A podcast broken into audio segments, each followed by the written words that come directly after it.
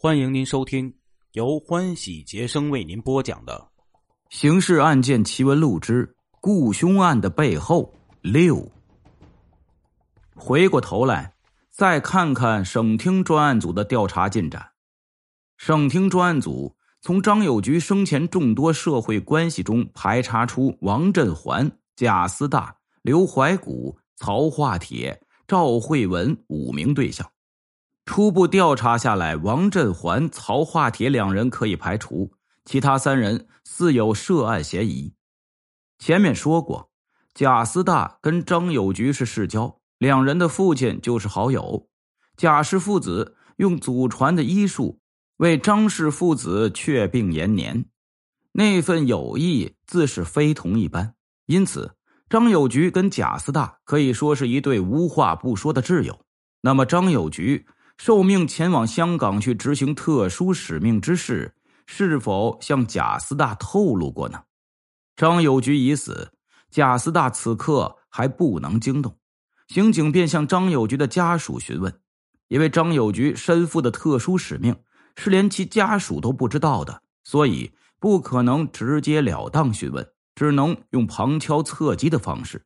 可是并无收获，但张家人提供。贾斯大的大女婿岳吉祥是国民党特务，供职于国防部保密局，少将军衔。而且贾斯大与岳吉祥的关系甚好，翁婿俩以前经常吃吃喝喝。广州解放前夕，岳吉祥携家眷逃往海外前两天，贾斯大还在大鸿运酒楼为女儿女婿设践行宴。那一次。张友菊也应邀参加了，这一情况自然引起了省厅专案组的重视。张友菊与贾思大关系密切，而他又认识岳吉祥。贾思大如果知晓张友菊去香港探亲访友，是否会请其给女儿女婿捎信或者捎东西？张友菊一旦跟岳吉祥接触，那就难免会引起敌特方面的注意。省厅专案组决定对此进行调查。侦查员打听到贾斯大夫妻关系不睦，贾在外有个情妇，就通过该情妇的两个小姐妹做通了他的工作，悄悄取出了贾的日记。审阅下来，发现贾斯大并不知道张有菊去香港之事，这说明张有菊还是具有一定保密意识的。如此。省厅专案组就把贾思大的涉案嫌疑排除了。另一个嫌疑人刘怀古出身南拳世家，一手祖传的南拳出神入化，连香港、澳门甚至南洋都有武术爱好者慕名前来切磋拳艺。功夫练到刘怀古这等程度，自然有若干徒子徒孙，还有同门师兄弟。网上还有师伯师叔等等，这些人都在广州，所干的营生五花八门，三教九流都有。其中有几个还是国民党军警宪特的武术教官。军警宪特学员学的是实战本领，所以还要进行实战训练及所谓的卫招。刘怀古这样的拳术好手，经常会被他们邀请去点拨指导。新中国成立后，刘怀古的那几个担任过反动军警宪特武术教官的师伯、师叔和师兄弟，凡是有国民党政权委任的官职的，都被逮捕。有几个人手上还有血债的，还给枪毙了。刘怀古并非正式教官，只是客串几回魏招。再说也没有其他历史问题，所以人民政府没有找他麻烦。可是他却并不领情，时不时会爆几句粗口，指桑骂槐，发泄不满，并数次拒绝省公安厅警察学校部队侦查干部训练班或省市体委的邀请，坚决不为新政权贡献自己的一技之长。上述情况当然不能作为刘怀古涉案的依据。省厅专案组之所以怀疑他。是因为他知道张友菊去香港探亲访友的事情，他写了两封信，请张捎给其在香港的两个师弟，两个师弟，一个姓罗，一个姓王。张友菊把信函送到罗姓拳师手里，因为王拳师已经去了新加坡，所以给王拳师的信只能由罗拳师转寄了。据调查，罗全师在抗战期间曾担任过军统广州地区特工培训班的国术教官，抗战胜利后还受到过军统的奖励。至于后面是否跟由军统改组的保密局有什么联系，那就无法查明了。省厅专案组认为，没有理由排除由刘怀古捎信引起敌特方面对张友菊的香港之行产生怀疑的可能性。尽管不一定是刘怀古的主观故意，但有可能成为敌特获知张友菊怀有秘密使命的触点。如果这个推测被证实，就解决了专案组侦查中一直困扰侦查员的作案动机问题，同时也找到了侦破本案的渠道。按照规定，省厅专案组将侦查进展情况向省公安厅厅长陈博每天一报。涉及刘怀国的情况送上去后，陈博召见了省厅专案组组长唐博。只是这条线索不必往下查了，为什么不查了呢？陈厅长没有说。后来才知道，张友菊赴港执行特殊使命，其中一个环节就是通过罗王二全师了解那个工作对象的一些情况。张友菊并不认识罗王，所以组织上让他故意向刘怀古泄露自己要去香港探亲访友的消息。料定刘怀古肯定会借此机会请其给罗王捎信，张有菊自然就会结识那两个拳师。那么，那位跟张有菊见面的罗拳师是否会向敌特方面告密，或者虽未告密，但无意间透露了与张的接触，从而引起敌特方面的怀疑呢？在张友菊被害后，北京方面对此启动了海外调查，结果是。罗全师到香港后，从未跟那些在海外的原国民党政权的朋友来往，所以可以排除这种推测。第三个涉案对象，就是抗战时期曾为军统当过地下交通员的赵慧文。这个被张友菊夫妇当女儿看待的离婚女子，是一家南洋华侨开的贸易公司的职员。跟老板有些亲戚关系，所以老板有事外出时，就把公司一应事务交给他处置。省厅专案组对他进行调查的这段时间，他正担任临时老板。由于是外围调查，所以省厅专案组侦查员李先军、杨登山先去赵慧文供职的那家公司所在地的管段派出所问了问，得知。他的住所离公司不远，属于同一派出所的管辖范围。不过，派出所的两个管段民警对赵慧文其人竟然都没有什么印象。这下李先军、杨登山奇怪了，暗存赵慧文曾是军统地下交通员，按照军管会颁布的规定，应该到公安机关登记。不管他是去市局、分局还是派出所登记。最后都得让管段民警知晓，这二位兄弟怎么会不知道呢？双方一交换信息，都感到意外。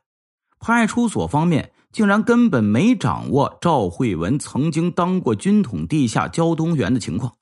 后来才知道，这个女人在广州解放后，并没有向公安机关登记自己从事过军统特务工作的经历。然后派出所方面。就协助省厅专案组对赵慧文进行外围查摸。管段民警下到巷子里一了解，得知赵慧文这一阵似乎有点不安分，具体表现就是跟两个脸相凶狠、一看便知绝非善类的男子来往。最近半个月，那两个男子至少进出赵慧文独居的住所五六次。邻居听见他们说一口粤语，应该就是广州本地人。接着，管段民警又应李先军、杨登山的要求，把赵慧文供职的那家贸易公司所在商务大楼的看门人老徐悄悄换到派出所。李阳跟老徐谈下来，得知那两个同样被看门人认为不像好人的男子，还曾去过赵慧文供职的公司。商务大楼的管理一向比较严。一直有访客必须向门房登记的规定。据老徐说，那两人的名字很好记，一个叫陶大弟，一个叫陶小弟，来自南城南郊乡下的龙湾村，好像是一对兄弟。侦查员查阅过工商局的公司雇佣人员登记材料，知道赵慧文正是龙湾村人，陶氏兄弟呢和他同村。是不是亲戚不清楚。李阳两人向省厅专案组组长唐博汇报上述情况后，唐博让他们二副派出所请派出所民警配合他们进一步调查赵慧文的人际关系、生活状况。李先军、杨登山来到派出所，刚走进院子，就听见屋里传出一个女人穿透力甚强的吵嚷声。进去一看。接待室里那个指手画脚、跟民警吵嚷的女人，正是赵慧文。那赵慧文到派出所干什么呢？原来呢，商务大楼的看门人老徐回去后，并没把民警叮嘱他的必须保密放在心里。有人问他刚才去哪里了，他随口就说被派出所找去了。对方呢？自然要问派出所找你干什么？你是不是有什么历史问题啊？那时候人们对历史问题这个说法颇为忌讳。老徐是急赤白脸的要表白，便说是民警调查四楼某某公司的那个赵女士。说到这里，意识到是泄密，急忙咬住了舌头。可是已经晚了，一转眼这消息就传遍了全楼。当然也传进了赵慧文本人的耳朵。这个平时看似很有教养的知识女性，竟勃然大怒，二话不说便直奔派出所质问民警：“陶氏兄弟是我的亲戚，贫苦农民出身，进城来看看我，难道也犯法？值得你们警察偷偷摸摸的调查？”这是省厅专案组下来调查的案子。派出所民警不便，也不知道应该如何回答赵慧文。一干民警正没奈何呢，李阳二人就到了。所长急忙把两人扯到另一间屋里，说了情况，问应该如何处理。两个侦查员商量了一下，说呀，干脆就由派出所出面了解陶氏兄弟跟赵慧文的关系，做一份笔录。如果他拒绝回答。就说这是因为他没有按照军管会的要求，将自己的军统特务经历向公安机关主动登记，所以警方要进行补充调查。料他也不敢抗拒。派出所长担心民警应付不了赵慧文，就亲自出面跟他谈话。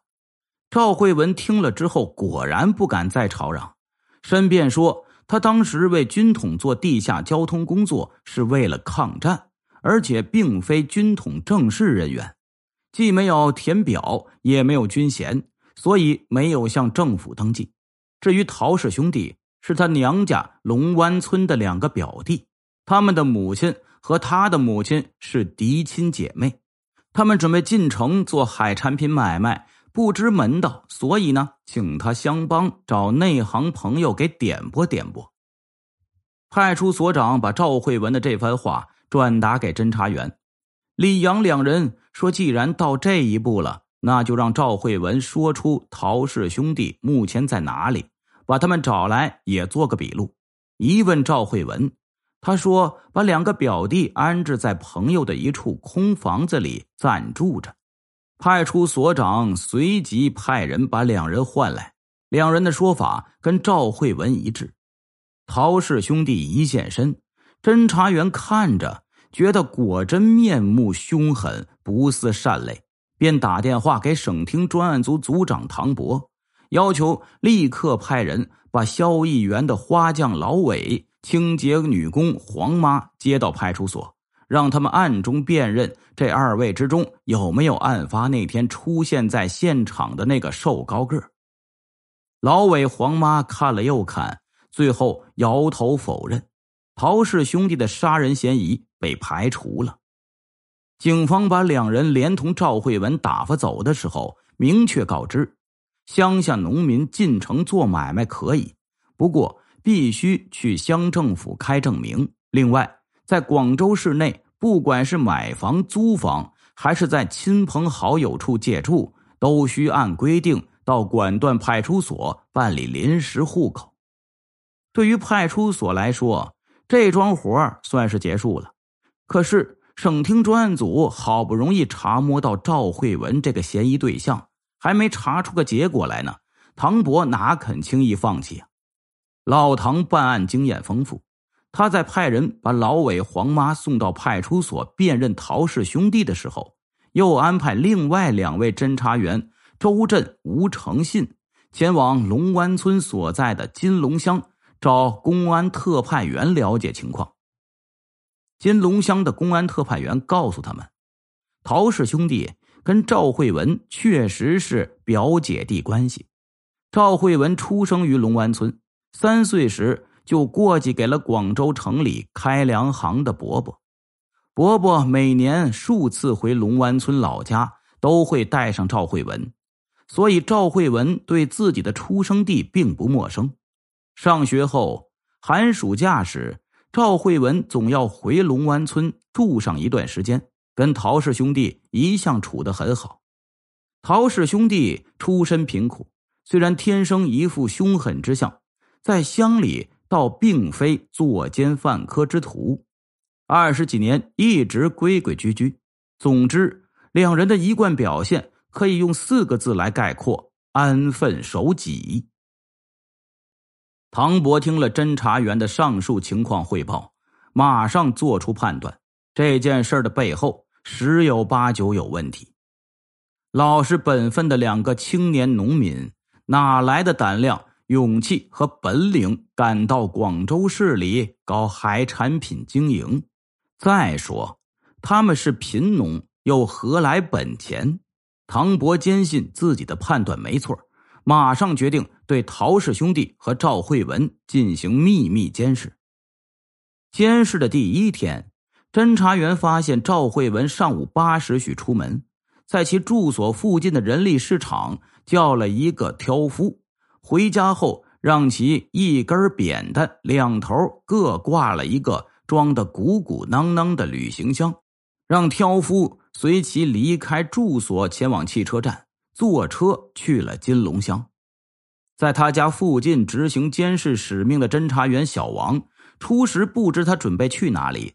待到上了汽车，听见他向售票员买两张去金龙乡的车票，方才知道他是要回老家。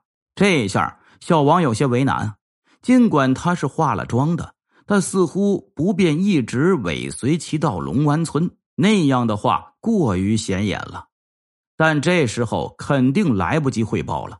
小王决定不管三七二十一，先跟上再说。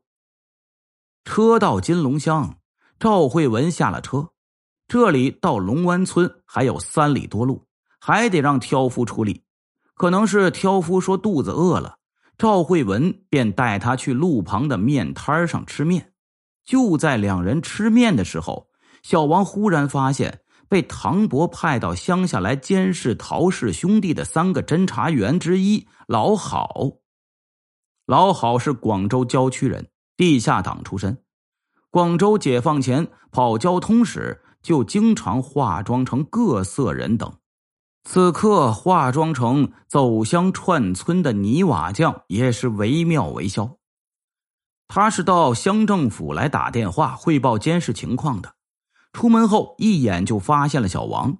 顺着小王的视线朝旁边一扫，看到正在吃面的赵慧文，马上明白了小王朝他使眼色的用意。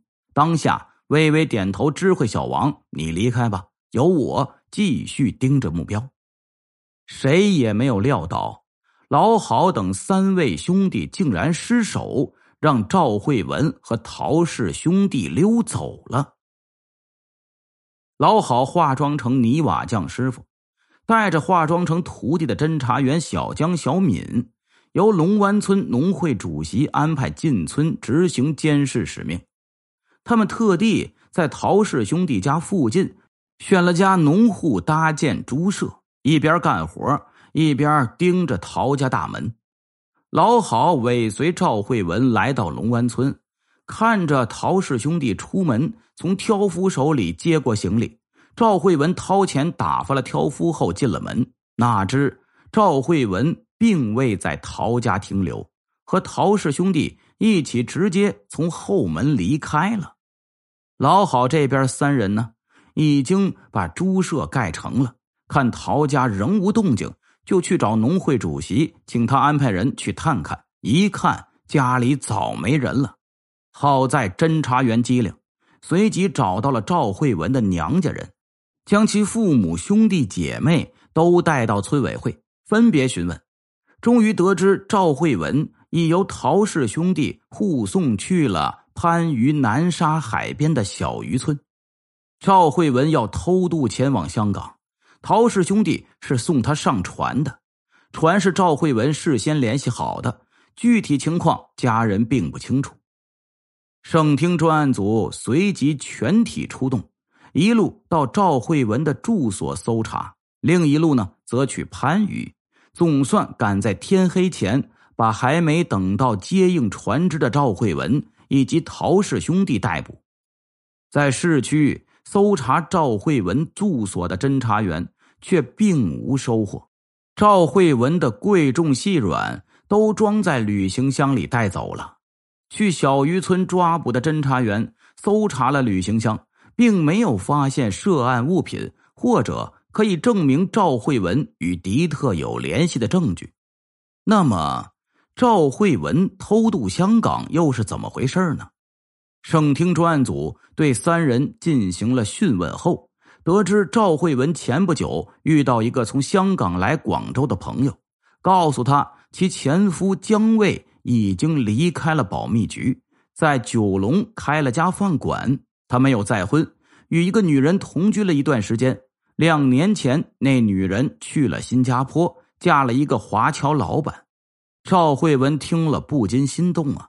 想去香港跟姜卫复婚，这些日子赵慧文一直在暗暗寻找能够帮他偷渡的蛇头，把娘家两个表兄弟找来，就是托他们跟在广州的龙湾村老乡打听这方面的消息。